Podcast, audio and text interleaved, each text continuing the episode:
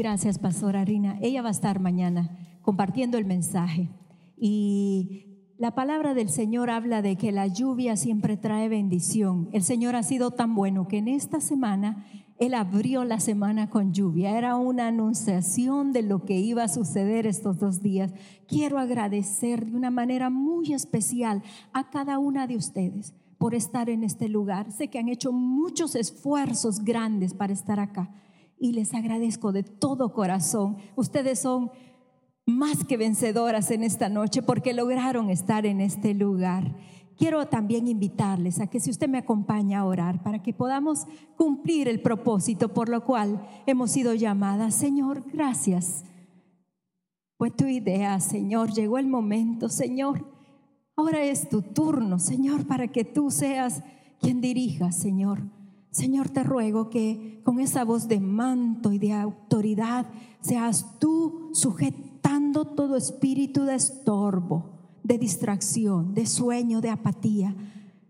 Declaro, Señor, que nuestros oídos, nuestros ojos y nuestro corazón te pertenecen solo a ti.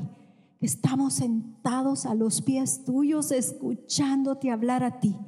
Gracias, Espíritu Santo Eres dueño y Señor y haz como a ti te plazca en esta noche, en el nombre de Jesús. El centro de todo en esta noche es Jesucristo. Vive Jesucristo en este lugar. Puede darle un grito de júbilo, un aplauso fuerte. Quiere darle la bienvenida al Rey de Reyes a esta hora. Bendito sea el que es, el que fue y el que ha de venir. Para Él sea la gloria y la honra en este lugar. Somos mujeres esforzadas, mujeres las cuales hemos decidido tomar el fusil y pelear la buena batalla. No es fácil.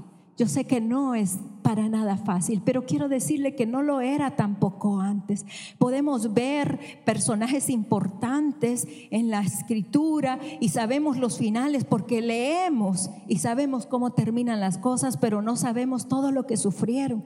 Y podemos ver una lista de personajes que han pagado un precio muy alto. Podríamos hablar, por ejemplo, de José, que fue traicionado por sus hermanos. Podríamos hablar de un Moisés que fue un asesino en algún momento y luego se convirtió en un libertador, quizás una, una Rahab, una prostituta, que luego vino a ser una guardadora del pueblo de Dios para, para extender su reino. Podríamos hablar de una diva de belleza como Esther que no tuvo a poco nada y estuvo dispuesta a entregarlo todo. Podríamos hablar de una mujer como Ana, que eh, la confundieron con una borracha que derramó su corazón delante del rey y Dios concedió su deseo y figura como la madre de los grandes profetas de la escritura. Podríamos hablar con, de un adúltero, por ejemplo, como lo fue David, o quizás de un Jacob que fue un suplantador, un mentiroso, pero Dios lo convirtió en padre de naciones porque dice la palabra que de él toman nombre todas las familias de la tierra. Podríamos ir uno a uno describiendo a un Pablo que perseguía la iglesia y que después fue el que escribió mucho del Nuevo Testamento, etcétera, etcétera, etcétera. No acabaríamos nunca. Pero quiero decirle que cada historia en la Biblia vivifica un personaje vivifica una mujer como usted, como yo, que tenemos luchas intensas delante de Dios. Pero la buena noticia en esta noche es que Dios de los fracasos hace un río de bendiciones. Puedo decirle en esta noche que Dios del agua la convierte en vino, de la tristeza convierte alegría, del llanto hace una bendición, una esperanza. De eso se trata en esta noche, este mensaje, de infundir lo que Dios quiere hablar a nuestras vidas, de identificarnos nosotros con lo que Dios nos va a hablar. Y como mujeres vivimos situaciones dificilísimas. Quizás aquí hayan unas que han recorrido un largo viaje, pero otras que todavía están empezando el caminar con el Señor. Pero a pesar de eso, podría decir que ya sabemos lo que es llorar, lo que es sufrir, lo que es estar desvelada, agonizando, suplicando un milagro. Podemos entender, por ejemplo, lo que, lo que es sentirse traicionada, lo que es sentirse decepcionada. Quizás hemos atravesado un divorcio y sabemos lo doloroso que puede ser un divorcio. Quizás hemos sido abandonadas por la persona que amábamos y que nunca esperábamos. O quizás eh, es la soledad la que nos a veces nos ataca o posiblemente sea una enfermedad, posiblemente sea un caso de esterilidad. Pueden ser tantas condiciones diferentes la que como mujeres tenemos que enfrentar, quizás una violación lo cual deja una marca en el corazón, más que en el cuerpo, en el corazón. Quizás un aborto, de lo cual nunca hablamos, pero que sabemos que son cosas que están grabadas dentro de nosotros. Pueden haber muchas cosas en nuestra vida que, que han dejado una marca una marca que nunca se va a borrar, pero quiero decirle que esas marcas en las manos del maestro son marcas no para avergonzarnos, no para derrotarnos, sino que son marcas para recordar y reconocer lo que un día Dios hizo por nosotras. Quiero decirle que el dolor produce belleza, aunque no lo entendamos porque no hemos escuchado la última parte, pero el Señor sí la tiene escrita, hermanas. Dice la palabra del Señor en el libro de, de Mateo, si usted quiere ir conmigo, que Él vino a este mundo para salvar a los perdidos. Usted puede ver Mateo 18, 11, dice la palabra del Señor, porque el Hijo del Hombre ha venido para salvar lo que se había perdido. Quizás muchas de nosotras en algún momento estuvimos perdidas, pero quiero decirle que Él, el Maestro de Galilea, vino a dar su vida para salvarnos. Y mire lo que dice también Marcos 2.17.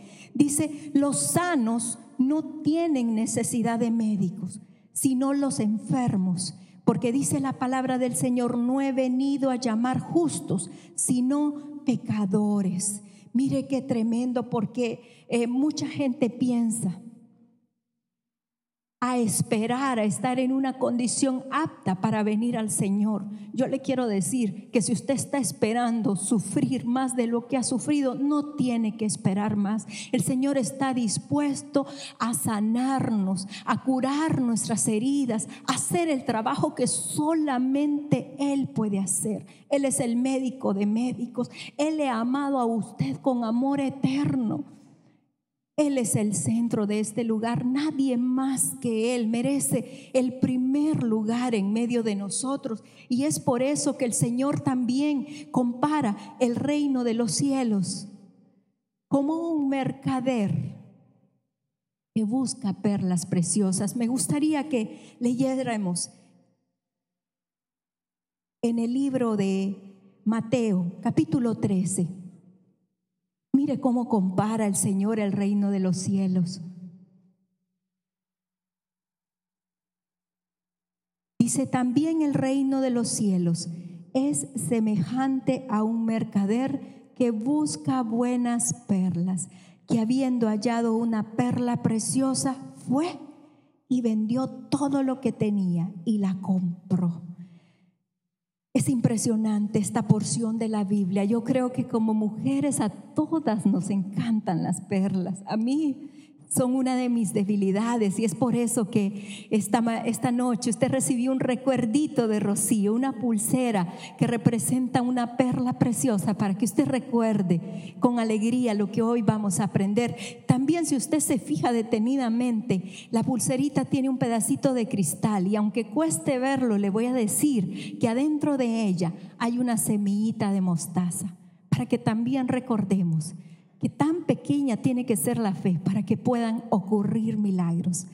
Pero con respecto a las perlas, mire, es tan interesante esto de las perlas. Y quiero eh, enseñarles una imagen de cómo se, cómo se producen las perlas.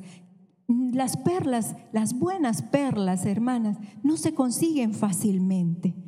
Cuesta mucho trabajo, cuestan muchos años y tienen un valor incalculable. Es por eso que el Señor ocupó las perlas para comparar el reino de los cielos. Fíjese que yo tengo esta foto aquí, le cuento. La perla se cría en medio de una concha o de una ostra. El proceso es el siguiente. La ostra se abre y se cierra para alimentarse.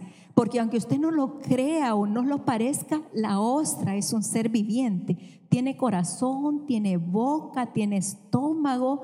Entonces esta ostra se abre y se cierra, pero en esos momentos accidentalmente puede entrar un granito de arena.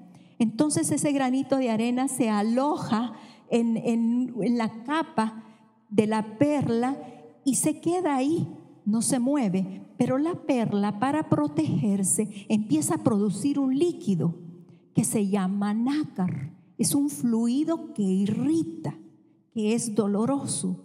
Entonces ese nácar va cubriendo poco a poco aquel granito de arena hasta que forma una capa fuerte y lustrosa, que vendría a ser, si vemos en la siguiente imagen, mire, aquí puede ver usted cómo eh, esa ostra está llena de ese líquido, de ese nácar, de ese ácido que crea la irritación en la perla. Pero con el paso de los años, esta perla se convierte, si usted viene a ver la siguiente imagen, que, que, usted, que usted pueda apreciar mejor, lo que antes parecía eh, algo no muy agradable, algo no muy bueno, un estorbo, un objeto extraño, se convierte en una perla preciosa que tiene un valor incalculable. Dice la palabra del Señor que Él es el mercader y que cuando encuentra una perla preciosa, Él lo deja todo por ir en busca de aquella perla. Fíjese que es increíble cómo nosotros no valoramos a veces el dolor el sufrimiento, la decepción, la tristeza. Y quiero decirle que el Señor lo ve de diferente manera, porque Él sabe que detrás de ese proceso doloroso, detrás de esa formación, de esa joya tan preciosa, hay algo bueno, hay algo hermoso. El dolor produce perlas preciosas, hermano. Y el Señor anda detrás de esas piedras genuinas. Él está dispuesto a dejarlo todo por una perla preciosa. Nosotros podemos decidir qué hacer con el dolor. Nosotros podemos decidir y elegir de qué manera podemos cubrir la ofensa, la herida. Quiero decirle que una mujer de Dios tiene que liberar, en vez de nácar, tiene que liberar amor. Cuando una mujer ha sufrido, cuando una mujer ha sido herida, cuando una mujer ha sido maltratada, es necesario que se proteja. Y se tiene que proteger con esa sustancia que solo Dios puede dar en el corazón de una mujer, que es el amor. Solo así podrá el Señor sacar esas perlas preciosas. No hay una obra tan maravillosa como esa, sino sacar de lo malo cosas buenas, hermanas. Mire lo que hace el mercader. Sabe que hay mucha imitación. Y el mercader para poder probar una perla de verdad, no me creería usted, pero la pone en el fuego. Cuando la perla es verdadera, aquella perla brilla más después de estar en el fuego. Pero cuando la perla no es verdadera, aquella perla plástica se derrite y se consume y se hace bien fea. Pero quiero decirle en esta noche, nosotras hemos sido formadas para hacer perlas preciosas, para brillar en el reino. El reino necesita perlas preciosas. Así que basta ya de culpar a otros de lo que pasó, de lo que sufrió, de lo que vivió, de lo que experimentó. Yo sé que es difícil enfrentar situaciones críticas, traumáticas en la vida. Yo sé que cuesta. Pero quiero decirle, podemos sacarle ventaja a todas esas cosas. El Señor anda buscando las perlas preciosas detrás de cada situación dolorosa. Él está anhelando el mercader. Yo me lo imagino, un hombre como de esos de película, con, con mucho dinero, con mucho poder, pero encuentra la perla única, especial. Ninguna perla es idéntica. Las perlas cuando son genuinas tienen una imperfección, pero tienen una belleza esplendorosa. Yo sé de una historia de una joven que yo quiero compartir esta noche con usted. Era una niña todavía que empezaba a experimentar la vida. Pues esta muchacha había sufrido mucho desde muy pequeña. Sabía lo que era llorar intensamente, sabía lo que era el dolor, el sacrificio, el abandono. Había pasado por momentos muy difíciles en su vida. Quiero decirle que esa jovencita pudiera ser usted que está allá atrás. O quizás usted, o usted, o usted. Pudiera ser yo también. Esa niña había llorado y sufrido tanto que creía que no iba a comprometer su corazón con nadie.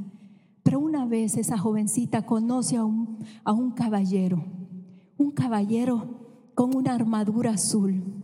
Aquel caballero fascinó a aquella joven porque este hombre era, era todo un caballero, hacía honor a su título, era amable, era alegre, era extrovertido, era amigo de todos, perdonaba todo, no guardaba rencor, la cuidaba y la protegía a ella. Aquella joven estaba tan agradecida con aquel hombre que decidió entregarse a él por completo. No solamente le dio su corazón, sino que también le dio su cuerpo. Y usted sabe que cuando eso pasa entre dos personas jóvenes, lo normal que sucede es que la muchacha salga embarazada. Pues esa es la historia. La muchacha sale embarazada. Cuando aquella joven está embarazada, decide contarle a otras personas y cuando los demás saben de esta situación, le aconsejan a ella que no era el momento para ser mamá, que ella era muy joven, que su futuro iba a, a complicarse mucho, que ella tenía mejores opciones, mejores oportunidades y le sugiere a la muchacha que se haga un aborto. Aquella muchacha no conocía de Dios, no sabía hasta dónde podía ofender el corazón de Dios y decide abortar a su bebé. Creo que habrá sido la experiencia más dolorosa que aquella chica pudo haber vivido y quizás para alguna de ustedes también. La historia dice de que cuando esa muchacha va al médico a practicarse ese aborto, no solamente el médico vacía el bebé que llevaba dentro, sino que vacía todo lo poquito bueno que había quedado dentro de ella. Aquella muchacha se sentía vacía de todo. Y lo más triste es que aquella muchacha se había vuelto una muchacha que había recibido una anestesia en el momento de su aborto, pero esa anestesia aparentemente no la, no la hacía volver en sí, porque aquella muchacha se había vuelto una muchacha prepotente, orgullosa, enojada, caprichosa. No entendía todo lo que estaba pasando. Aquella muchacha describe la historia que se sentía avergonzada por todo, se sentía ignorada, ni siquiera los momentos más difíciles que había atravesado en su infancia habían sido tan duros como ese momento que ella vive cuando aborta a su bebé. Era muy grande el dolor de aquella muchacha y Dios permitió que aquella joven volviera a quedar embarazada por segunda vez. Y esta vez cuando lo cuenta a su caballero vestido de azul, ellos dos deciden que en esta ocasión no se lo iban a contar a nadie. Más que la, el deseo de la joven, era el deseo de Dios de proteger aquella vida que venía en camino. Y ellos deciden callar para proteger a su bebé. Las cosas no habían cambiado mucho porque, porque pronto venían los recuerdos de la situación que aquella joven había vivido, pero no fue hasta que ella tuvo su primer bebé y lo sostuvo en sus brazos que se dio cuenta en realidad había cometido el peor error de su vida. Fue muy triste aquello. Fue triste porque, porque ella se culpaba de lo que pasaba, de lo que había vivido. Pensaba mucho en su bebé Pensaba de todas maneras todas las situaciones que pudieron haber ocurrido en aquel instante. Pensaba que pudo haber venido un vehículo y atropellarla. Pensaba que pudo haber estado en medio de un accidente y, retrasarla. Pensaba que, que pudo haber fallado algo para impedir aquel momento, pero nada de las posibilidades que la chica imaginaba sucedieron. Simplemente pasó. Un día ella decide entregarle su vida a Dios. Cuando le entrega su vida a Dios, tiene la percepción más amplia de lo que las cosas ocurren cuando se toma una decisión como esta. Pero usted sabe que cuando alguien entrega su corazón a Dios, el enemigo también viene a atacar. Así que aquella chica empezó a ser atacada con pensamientos bien destructivos. Empezó una etapa difícil en la vida de esta muchacha porque eh, cada vez que pensaba en su bebé no podía, no podía pensar en otra cosa que no fuera cómo fui capaz de hacerlo, cómo pude hacerle daño a mi bebé, cómo lo hice, por qué lo hice. Aquella joven entró en una depresión muy profunda, muy oscura, al punto de que cuando tenía sus encuentros personales con el Señor, siempre le pedía al Señor en su oración, que se la llevara. Ella literalmente le pedía a Dios que, le quitara la vida. Le decía al Señor, Señor, llévame porque quiero ver a mi bebé. Señor, llévame porque quiero pedirle perdón. Señor, llévame porque estoy arrepentida de lo que hice.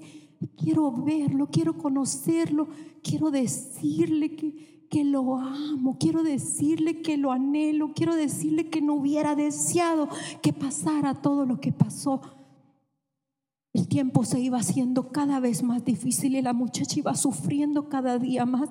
Creo que llegó un momento en que la joven casi pierde la razón. Era, era más de lo que la muchacha podía soportar. Pero un día el Señor tuvo misericordia de ella y la llevó a un pasaje especial en la Biblia. Fue un momento especial para el Señor y para la muchacha. Quiero que usted vea en el libro de Job, libro de Job, está aquí puesto, dice, pues así te olvidarás de tu sufrimiento, como aguas que ya pasaron, lo recordarás. Aparentemente es un verso muy sencillo, pero cuando aquella joven escuchó ese verso de la voz del Señor, entendió, entendió que era Dios quien estaba secando sus lágrimas, entendió que era Dios quien estaba diciendo, hasta aquí, no más. No más llanto, no más tristeza, no más pensamientos destructivos. Señor obró en la vida de aquella joven de una manera muy especial. Solo la misericordia de un buen Dios como el que tenemos pudo haber hecho lo que, lo que hizo en aquella joven.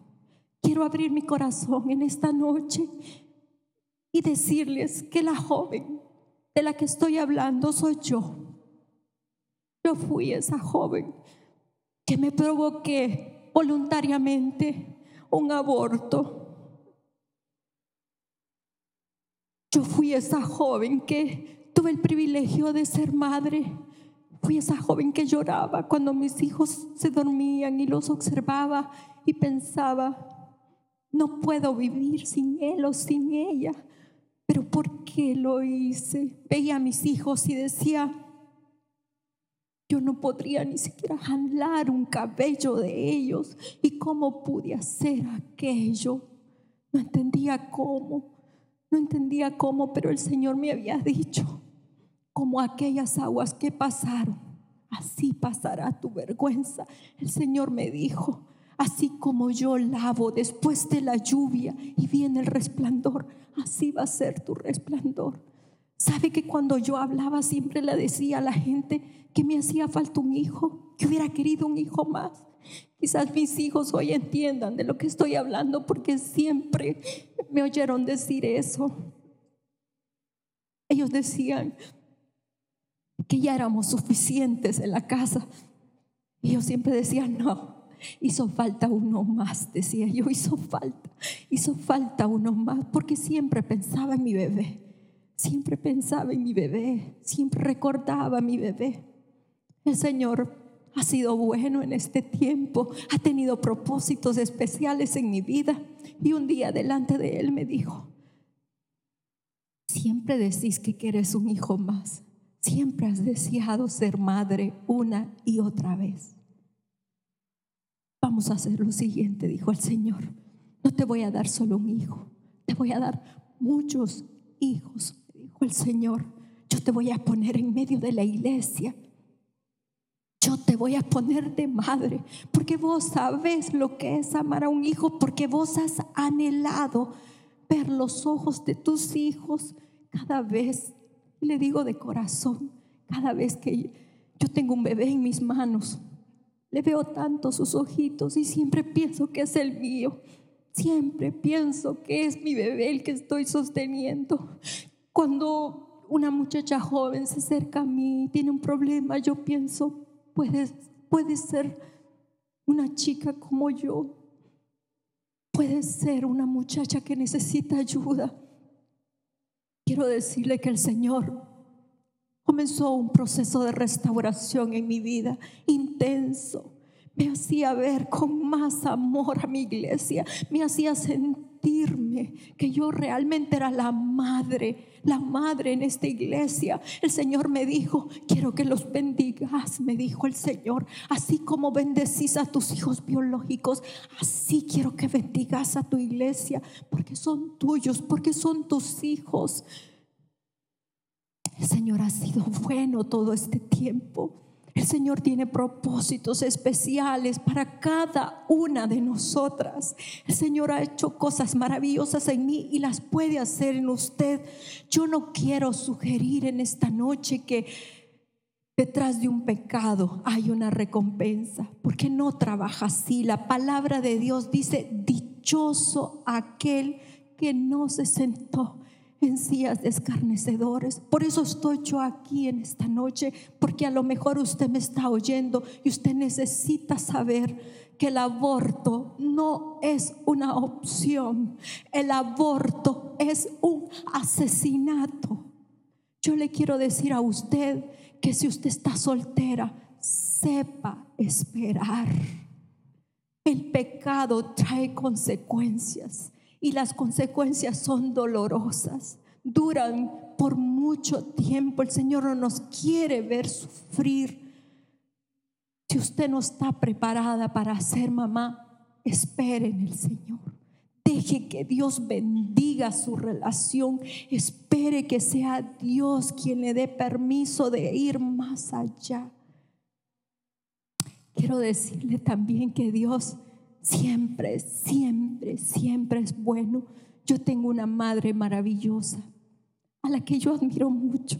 Es una mujer trabajadora como ninguna, con unas fuerzas que nadie tiene. Es una excelente administradora, es una mujer servicial, cocina riquísimo. Ella nunca dice no a ninguno de mis pedidos. Yo creo que si no sabe cómo se lo inventa me soporta como, como usted que es mamá soporta a una niña chiquita. Yo creo que estamos juntas, ya estamos grandes las dos, pero a veces quisiera jalarme el pelo o las orejas, no sé qué. Dios me dio una madre maravillosa, pero también me dio un padre fuera de serie.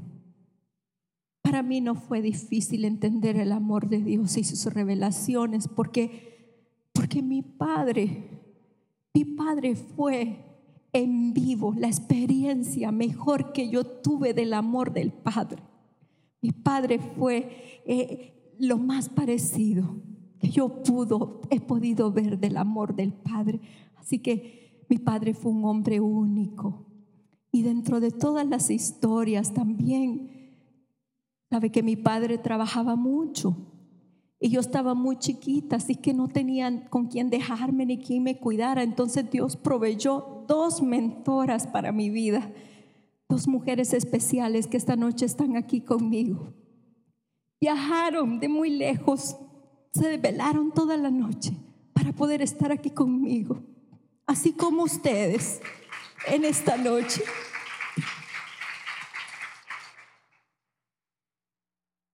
Historias tristes también tienen finales felices. Entonces haga de cuenta y caso, no sé cuántas vieron esa película del niño de la selva. Entonces yo era la, no el niño, sino la niña de la selva, en medio de la pantera y de la mamá leona. Y a veces yo de refería ahí, apartándolas. Mi papá era de los que trabajaba, tenía que salir y como usted le dice a alguien, mire, me cuida a la niña. Entonces mi papá, me, me cuidan a la niña, pero mi papá se iba semanas.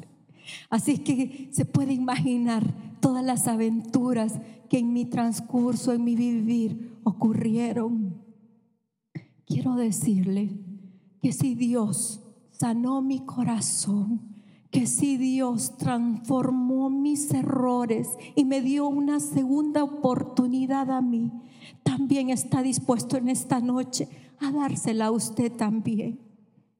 Quiero pedirle públicamente perdón a mis hijos, a mi hija Mónica. Melanie está allá atrás traduciendo. Roberto Eduardo, a Diego, y a mi esposo, a ustedes también, porque quizás ustedes han tenido una imagen mía, un respeto, una admiración. Pero quiero decirle, el Señor vino para los enfermos. Yo estaba enferma, el Señor sabía que yo lo necesitaba y tuvo misericordia de mí, como también lo tiene de toda una de toda y cada una de nosotras. El Señor anda buscando perlas en medio del dolor. El Señor es ese mercader que anda buscando transformar lo malo en bueno, la vergüenza en honor, la tristeza en alegría, el llanto en esperanza. Usted está conmigo aquí esta noche. Yo le quiero pedir que ahí donde está, usted cierre sus ojos. Quiero que oremos juntas. Dios, tú eres maravilloso. Tú eres el centro de este lugar, Señor. Como tú no hay nadie más. Tú trajiste a mis hermanas de muchos lugares diferentes.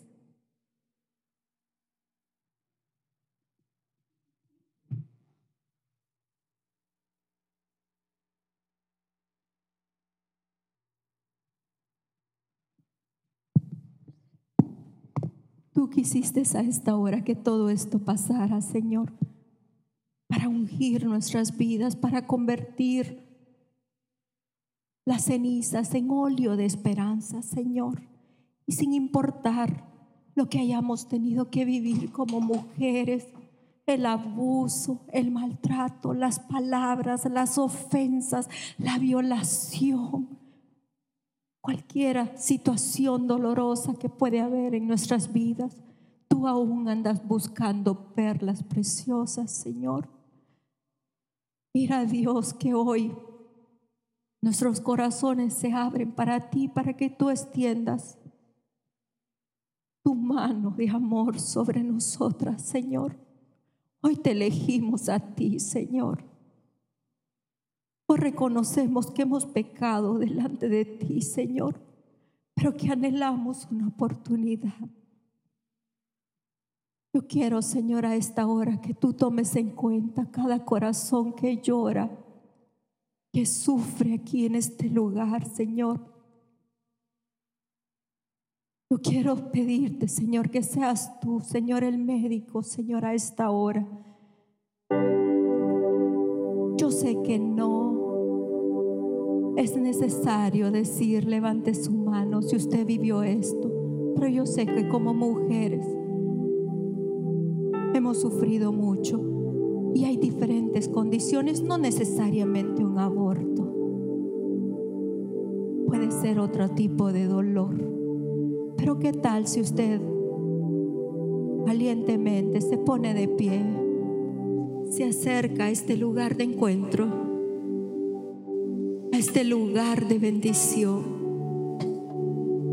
donde el amado espera, espera por cada una de ustedes.